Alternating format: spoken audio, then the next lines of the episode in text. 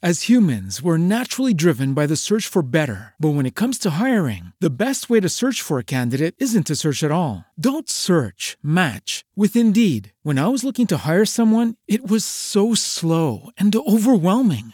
I wish I had used Indeed. If you need to hire, you need Indeed. Indeed is your matching and hiring platform with over 350 million global monthly visitors, according to Indeed data, and a matching engine that helps you find quality candidates fast. Ditch the busy work. Use Indeed for scheduling, screening, and messaging so you can connect with candidates faster. And Indeed doesn't just help you hire faster. 93% of employers agree Indeed delivers the highest quality matches compared to other job sites, according to a recent Indeed survey. And listeners of this show will get a $75 sponsored job credit to get your jobs more visibility at Indeed.com slash podcast. That's Indeed.com slash podcast. Terms and conditions apply.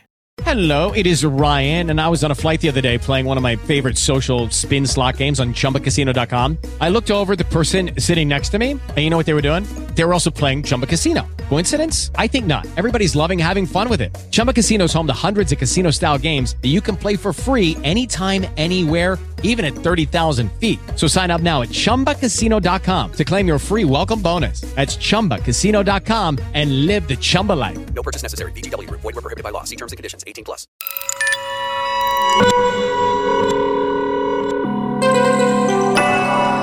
Podcasts Bangerils FM.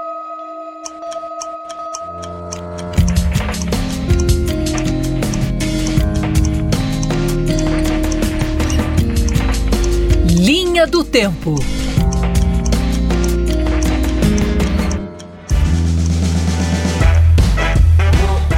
Sonhar tem idade? Não, eu acho que sonhar é um luxo de todos. E eu acho que é um dever de estar na vida e, e cultivar o sonho. Qual é a diferença, Bel, entre sonho, plano e projeto? A partir do momento que você tem um sonho, você tem que trabalhar para concretizar esse sonho. E isso exige planejamento, existe projeto. Quando você começa a projetar de fato, você se dá conta de que você só quer que aquilo seja um sonho. Você não quer de verdade realizar aquilo. O sonho movimenta você na vida, né? É estimulante, te faz andar para frente, te faz sair do lugar.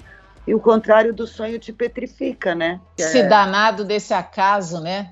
Que aparece na nossa vida. E que acho que a gente tem que levar a sério, né? Vamos levar a sério o que aparece na nossa frente. Vamos abrir os olhos para o que está acontecendo. Tá aí um lugar em que a gente sonha, né? O casamento, e que às vezes vira pesadelo.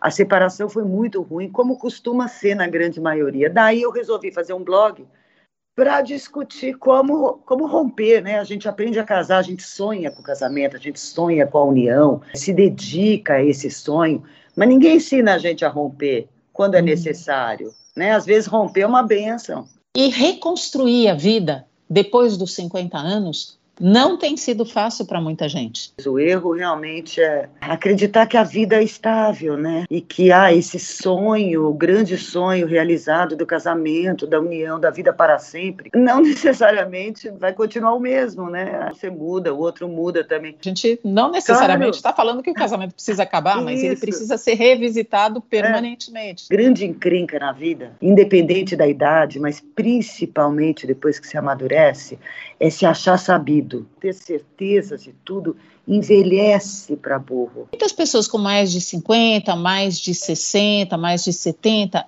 antigamente não se permitiam sonhar. Estavam muito mais vislumbrando a possibilidade do fim do que qualquer outra coisa. E isso também mudou. Eu acho que é uma revolução envelhecer, porque as pessoas estão envelhecendo cada vez mais, então isso é muito novo hoje para a cultura. Você está falando sobre preconceito dos mais jovens com os mais velhos, mas eu sinto também muito preconceito dos mais velhos com os mais velhos.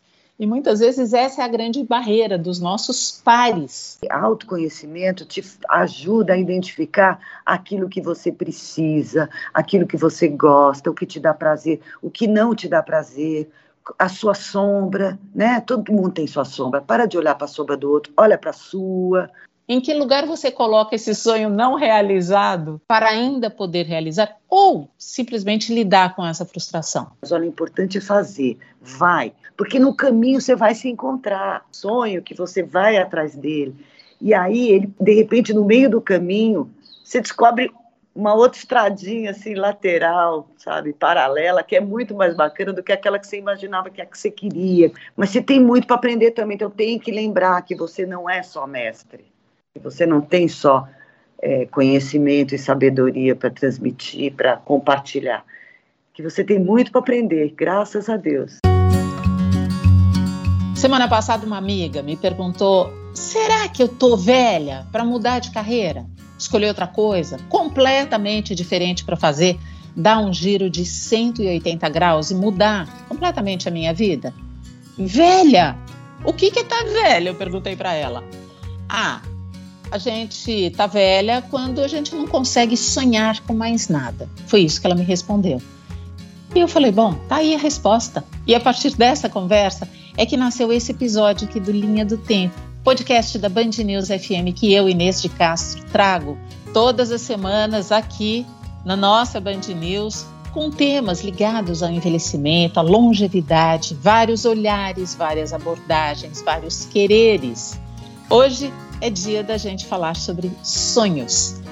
O detalhe é que a minha amiga, essa aí, a quem eu me referi ainda há pouco, ela só tem 35 anos e é por isso que ela não vai participar aqui do podcast. Mas eu trouxe uma pessoa especial para conversar comigo hoje. Ela é uma jornalista que sonhou muito. Talvez por isso ela tenha realizado tanto também. E é também escritora, podcaster. Ela é um monte de coisa. Bel Kranz. Tudo bem, Bel? Que prazer ter você aqui comigo. Oi, Inês, querida. Tudo bom? Prazer é meu.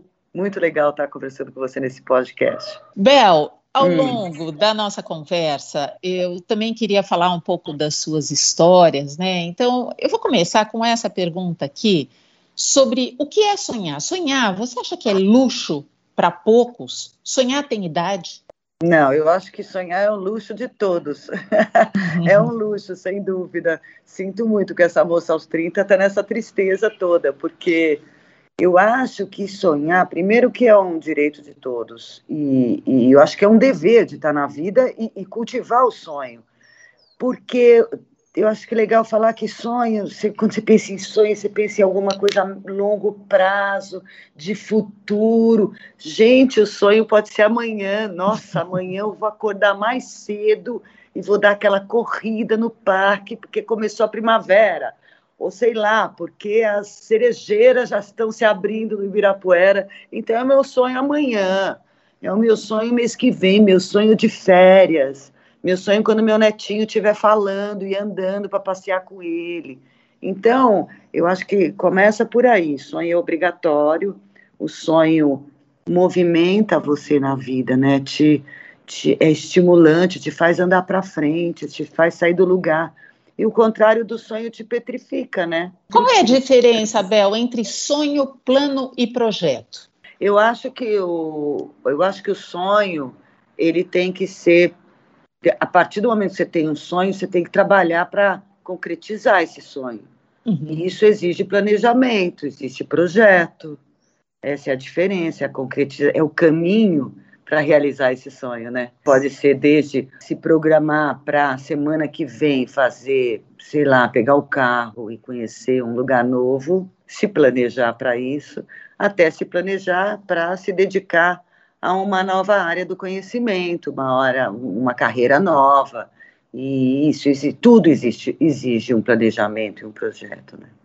Claro, e até define, eu acho, o nosso querer verdadeiro de alguma coisa. Porque muitas vezes a gente diz assim, ah, eu sonho com tal coisa. Quando você começa a colocar, estou falando grosseiramente, colocar no papel, porque a gente já não coloca mais nada no papel, mas enfim. Sim. Quando você começa a projetar de fato, você se dá conta de que você só quer que aquilo seja um sonho. Você não quer de verdade realizar aquilo. Que na esfera do sonho ele fica melhor. E também está tudo bem, né? Claro, escuta, não temos, não temos nenhuma obrigação de ser assim ou assado nessa vida. Você tem obrigação, sim, eu acho, que é fazer o que os gregos falavam, né? Os gregos eles eles consideravam cuidar de si, inclusive Foucault, o filósofo Foucault tem um livro chamado Cuidar de Si, mas não é ir no cabeleireiro fazer a unha e o, e, e o cabelo, mas é exercitar as várias dimensões da vida, né? Então, a dimensão da reflexão, a dimensão intelectual, a dimensão do corpo, do exercício físico, a, a dimensão emocional, é, enfim, era quase como, e sem exagero, né, de forma equilibrada, trabalhar todas as dimensões. E eu acho que, que isso é obrigação, sim, nossa, de, de se cuidar nesse sentido mesmo, espiritual, físico, intelectual. Bel, durante algum tempo você apresentou o podcast Matusa, mas o Matusa veio depois de muitas empreitadas na sua vida. É. Dá para você dizer que você foi amadurecendo na vida até chegar nesse momento aí de escrever para os mais velhos e sobre os mais velhos? Na verdade, eu não sei se eu estava pronta, nem sei se estou pronta ainda para falar disso. Eu, na verdade, eu sou muito curiosa com o acontecimento da vida, o ser humano. E por acaso, não sei nem se foi por acaso, mas aconteceu na minha trajetória profissional que eu comecei né, no jornalismo impresso escrevendo para criança. Então eu fazia, uhum. eu comecei a editar o caderno Folhinha quando eu era uma criança mesmo, tinha 25 anos. É, e, e aí dali eu fui fazer o folhatim, que era para adolescente tudo muito por acaso, eu não procurei isso. Tá. Depois eu criei o projeto do Folha Equilíbrio, que era um caderno sobre qualidade de vida e que falava também muito sobre sobre a maturidade, né? E por que que eu fui fazer esse caderno? Porque na época eu estava vivendo uma história de vida muito particular, que era uma, a doença da minha mãe, até chegar a perda dela. E quando ela faleceu, eu resolvi fazer um caderno sobre qualidade de vida, muito ligado com o que eu passei nessa época. Tá. É, então, os meus trabalhos, por acaso, é, são muito, estão muito relacionados com o que eu estou vivendo. Então, quando eu, eu fui fazer uma Tusa, eu estava entrando nessa onda de mais velha.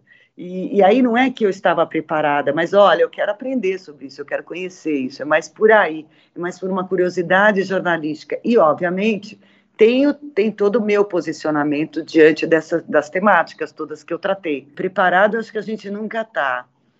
Esse é... danado desse acaso, né, que aparece na nossa vida. E que acho que a gente tem que levar a sério, né? Vamos levar a sério o que aparece na nossa frente. Vamos, né, abrir os olhos para o que está acontecendo ao redor e não e não, sei lá, viver automa como um robô, uma, como uma máquina automatizada. Não, não é isso. Conseguir abraçar o entendimento daquilo que está aparecendo na sua vida. E nesse sentido, você também teve uma passagem como blogueira. Você escreveu ah, sobre casamento, descasamento, pois é. recasamento. É. E como nosso tema hoje aqui é o sonho, tá aí um lugar em que a gente sonha, né? O casamento, e que às vezes vira pesadelo, que aí acontece o descasamento, muitas é, vezes. É verdade. Bom, faz parte, é só uma dimensão da vida. Para mim foi muito intensa essa, essa parte da vida, foi muito forte, porque eu fui casada há 25 anos. E muito bem casada, foi uma delícia, o casamento foi muito bom, tive dois filhos, construímos muitas coisas. A separação foi muito ruim, como costuma ser na grande maioria. Daí eu resolvi fazer um blog para discutir como, como romper, né? A gente aprende a casar, a gente sonha com o casamento, a gente sonha com a união, é, é, se dedica a esse sonho, mas ninguém ensina a gente a romper quando é uhum. necessário, né? Às vezes romper é uma benção, como diz a Monja Cohen, ela falou isso uma vez, olha, casamento é ótimo, mas se for preciso acabar, vai ser uma benção também acabar com esse casamento. Então, aprender a fazer isso de uma forma cuidadosa, humana, consigo, com o outro e com os filhos e todos que estão ao redor. Então aí eu fui fazer logo esse blog porque eu estava vivendo isso. É, e como é difícil, Bel, eu acho muito importante a gente passar por esse tema, porque a separação depois dos 50 tem se transformado num pesadelo na vida de muitas mulheres e de muitos homens também. Porque exatamente passam a vida alimentando que aquilo ali vai ser o seu para sempre. E reconstruir a vida depois dos 50 anos não tem sido fácil para muita gente. É, mais uma vez, o erro realmente é acreditar que a vida é estável, né? E que há ah, esse sonho, o grande sonho realizado do casamento, da união, da vida para sempre, não necessariamente vai, vai continuar o mesmo, né? Você pode mudar, o outro pode não, você muda, o outro muda também está aberto a mudanças. Olha, Inês, eu costumo dizer assim que eu acho que a grande encrenca na vida independente da idade, mas principalmente depois que se amadurece, é se achar sabido, sabe? Eu sei, eu sou sabidão, ou a, a sabida, o sabichão. Porque, e, e, é um pouco isso também, o casamento. O casamento é, é o grande desejo, é, então eu sei, eu sei, eu estou bem casada, eu estou feliz, é isso que vai ser a vida inteira. Não vai, não vai, se abra para o novo, você não sabe, a gente sabe muito pouco de muito poucas coisas. Porque o ser sabichão, sabichão ter certeza de tudo, envelhece para burro as pessoas, porque petrifica, fecha elas para o novo. Olha que interessante, você voltou na ideia do eu já sei, eu estou pronto, eu Nossa. não preciso mais nada, e isso tem a ver com o que a gente está tratando hoje, que é o sonho, ah. te fecha para as possibilidades, inclusive dentro do casamento. A gente não necessariamente está claro. falando que o casamento precisa acabar, isso. mas ele precisa ser revisitado permanentemente. É, é, é, é, bem isso, revisitado ou dado um tchau também, corta, Sim. e vem um outro, ou não vem também o instigante, o curioso, que te estimula na vida. É isso que você tem, é nisso que você tem que estar conectado. Eu tenho é. amigos sabichões que, ah, ah fulano está falando isso porque quer isso. Eu sei porque eu já vivi. Sabe nada, sabe? Vamos para o binarismo, o certo e o errado, o bom e o ruim. Isso acaba, isso envelhece. Essa ideia do, olha, eu aqui do alto dos meus 60 anos. Mas por quê, né? Do alto. É, é, Às vezes a gente está embaixo. Aristotélica, a lógica aristotélica é isso, da dualidade, do certo e errado, do preto, do branco, do masculino, do feminino, do feio e do bonito. Gente, vamos. É, é, Existem inúmeros modos de você se colocar no mundo e de ver o mundo. Tanta coisa no meio desse caminho. Ô Bel, você diz que o universo 50 mais tem sido o seu grande foco de interesse, que a gente está vivendo uma espécie de revolução que os 50 e daí para frente está sendo bem diferente do que já foi. E eu concordo inteiramente com você. Nessa revolução, muitas pessoas com mais de 50, mais de 60, mais de 70, antigamente não se permitiam sonhar. Estavam muito mais vislumbrando a possibilidade do fim do que qualquer outra coisa. E isso também mudou. Totalmente. Eu acho que é uma revolução envelhecer, porque as pessoas estão envelhecendo cada vez mais, então isso é muito novo hoje para a cultura. É, eu acho que tem um lado bom, sim. Você viu o Boris Casoy, por exemplo, aos 80 anos, anunciou ontem que tá, vai fazer a faculdade de, de veterinária. É que ele sempre, 80, gente, o cara trabalha, não é que ele está aposentado, tomando café com leite e bolinho, no, sentado na frente da TV, com, com o pratinho de bolo aqui no joelho, Passivo, né? Na perna, né? Passivo, está muito ativo. Tem um né? jornal, né? E vai fazer. Então, é um sonho que ele tem, que ele vai realizar. Agora, se ele parar para pensar, bom, cinco anos de faculdade, vou estar com 85, vou abrir minha clínica aos 87, é, não é para isso. Provavelmente não é para isso que ele está fazendo a faculdade de veterinária, né?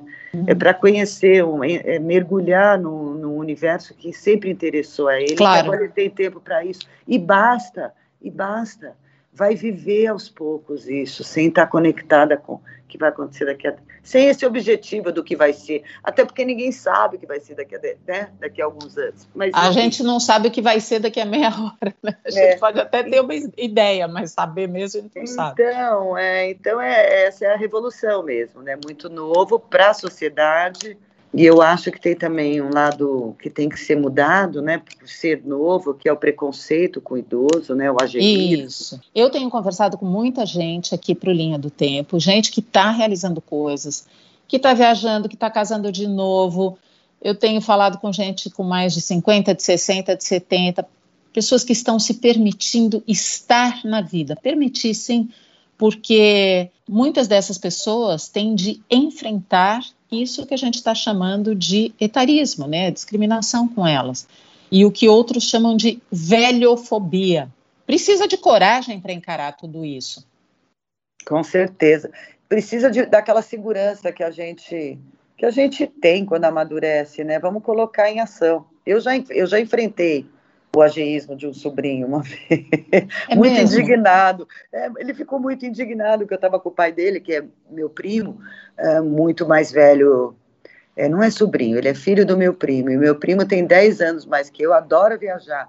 E aí eu falando para ele que meu grande sonho era morar no exterior. E ele ficou muito indigno, muito bravo comigo, talvez porque ele não tenha coragem de cultivar os sonhos dele, achando que eu não tinha mais idade para isso. Mas, enfim, são mentalidades um pouco retrógradas e que existem entre os jovens. E aí, quando a gente fala de cultura, cultura para envelhecer bem e tratar com dignidade o velho, a gente tem que lembrar que cabe aos pais jovens educarem seus filhos para o futuro, né? Para quando eles forem idosos e para quando os próprios pais forem idosos. Eu sinto, inclusive, você está falando sobre preconceito dos mais jovens com os mais velhos, mas eu sinto também muito preconceito dos mais velhos com os mais velhos.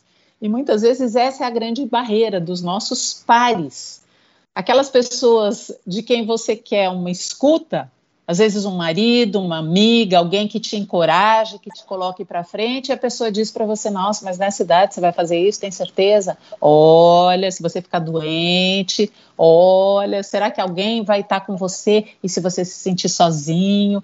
E tudo isso vai minando isso que a gente deveria ter, que é a nossa confiança. Então, aí vem aquela palavra da moda que eu tenho o maior bode, que é propósito, e a outra palavra da moda que me dá bode também, que é autoconhecimento, mas que, infelizmente, apesar do nome virar carne de vaca, como diriam meus pais, falar em velhice, é essencial, porque autoconhecimento te ajuda a identificar aquilo que você precisa, aquilo que você gosta, o que te dá prazer, o que não te dá prazer, a sua sombra, né? Todo mundo tem sua sombra. Para de olhar para a sombra do outro, olha para a sua, é, identificar essa sombra, acolher.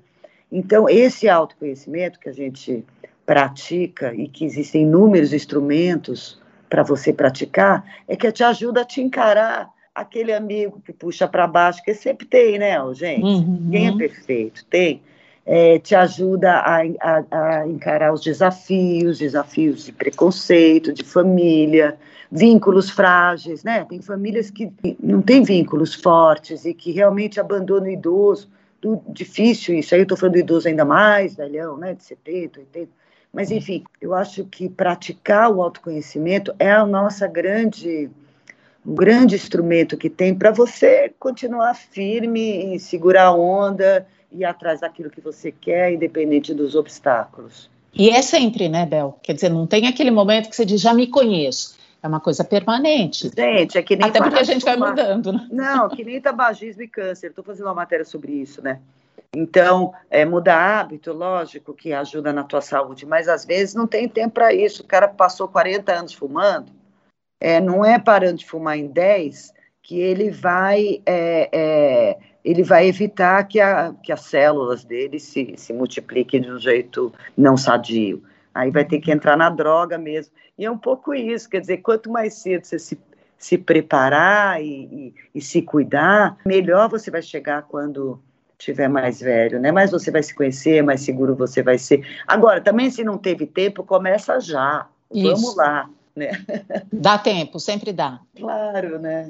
É, é, ser, é, gostar da, é gostar de viver, né? Se você tá para baixo, se você é uma pessoa tem que buscar, não tem jeito, tem que buscar recursos. Cabe a você só.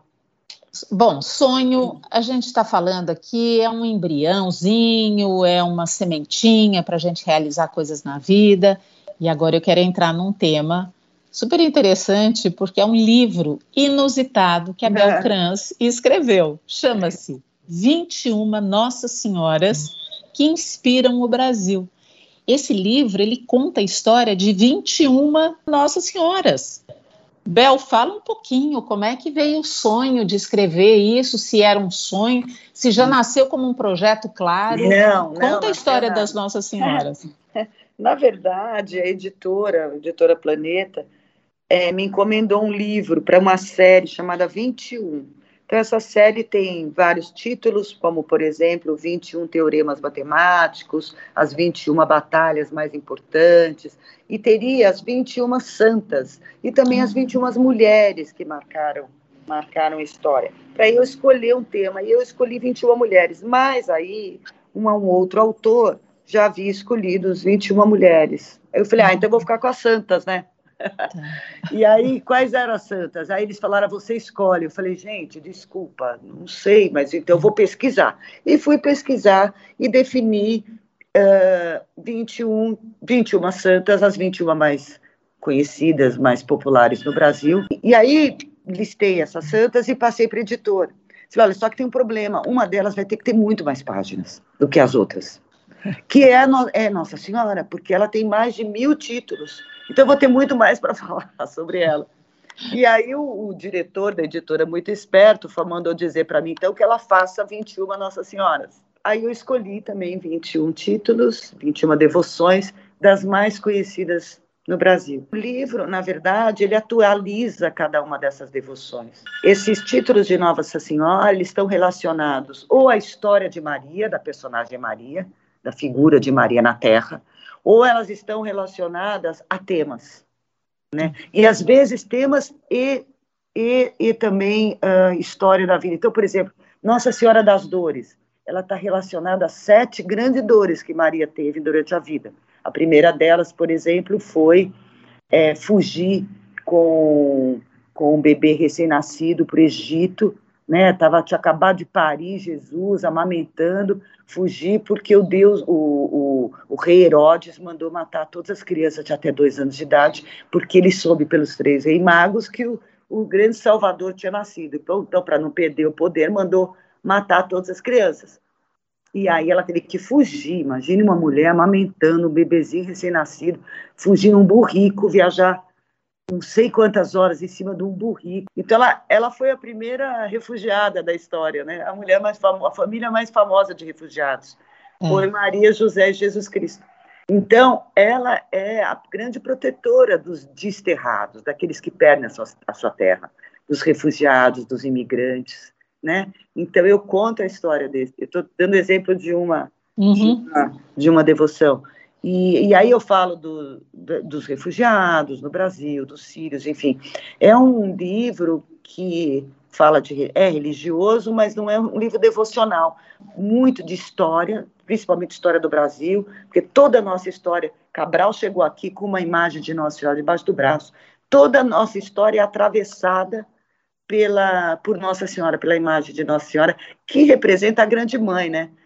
A mãe, aquela que nos protege, que nos que ajuda o filho em qualquer momento.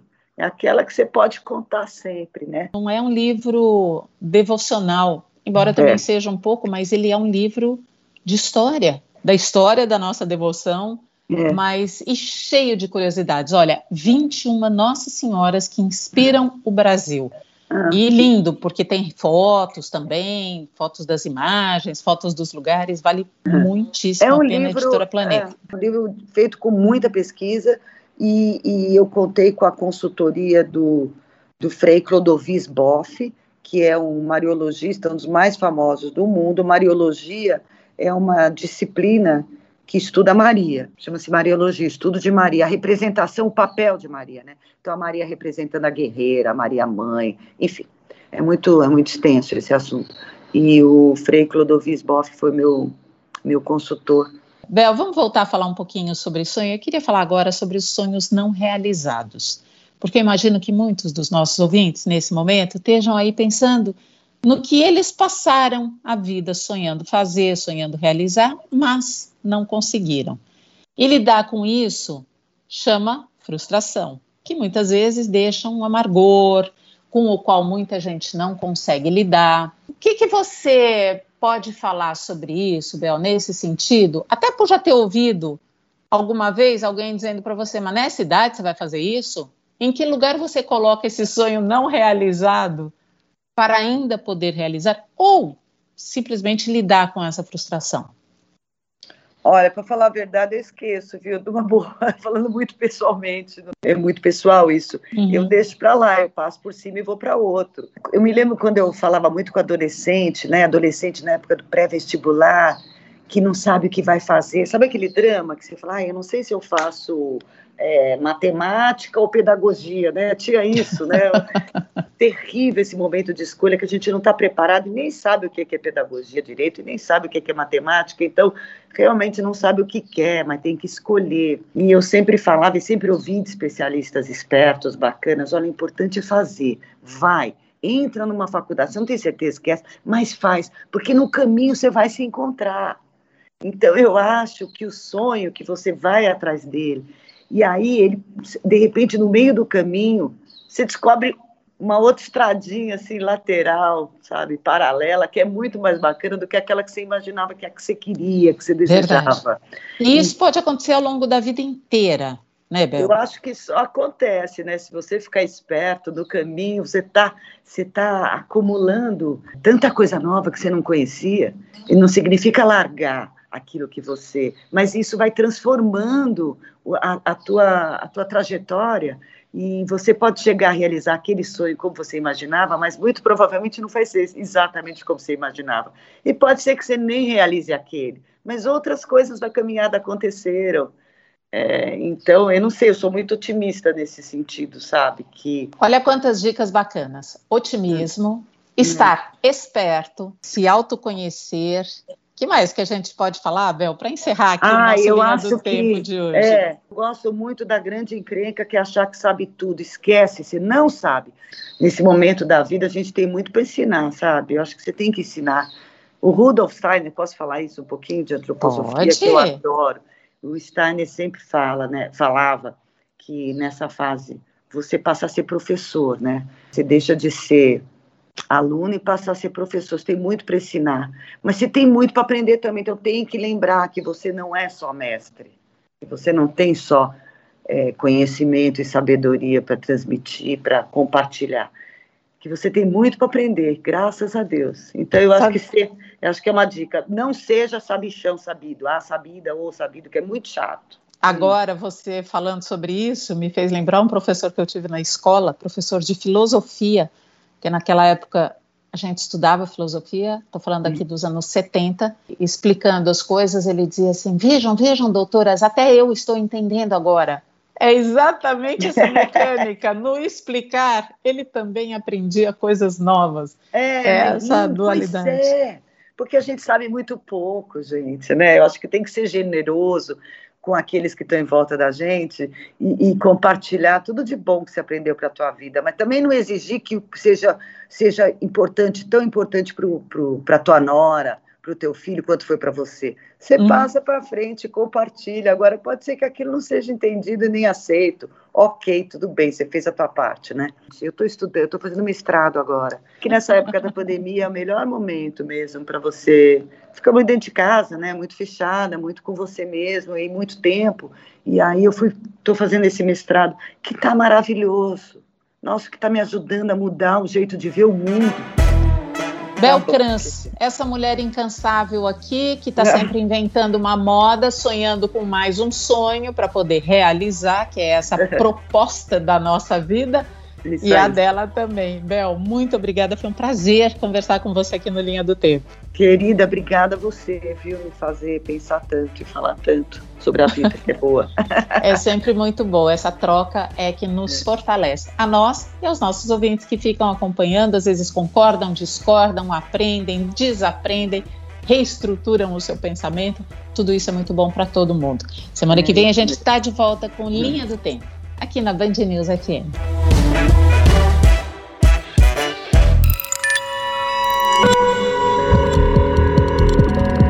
Podcasts Bangerils FM.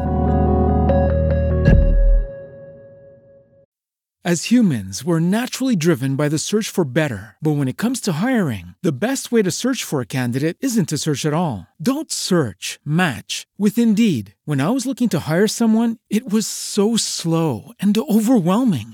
I wish I had used Indeed. If you need to hire, you need Indeed. Indeed is your matching and hiring platform with over 350 million global monthly visitors, according to Indeed data, and a matching engine that helps you find quality candidates fast. Ditch the busy work. Use Indeed for scheduling, screening, and messaging so you can connect with candidates faster. And Indeed doesn't just help you hire faster. 93% of employers agree Indeed delivers the highest quality matches compared to other job sites according to a recent Indeed survey. And listeners of this show will get a $75 sponsored job credit to get your jobs more visibility at Indeed.com slash podcast. That's Indeed.com slash podcast. Terms and conditions apply.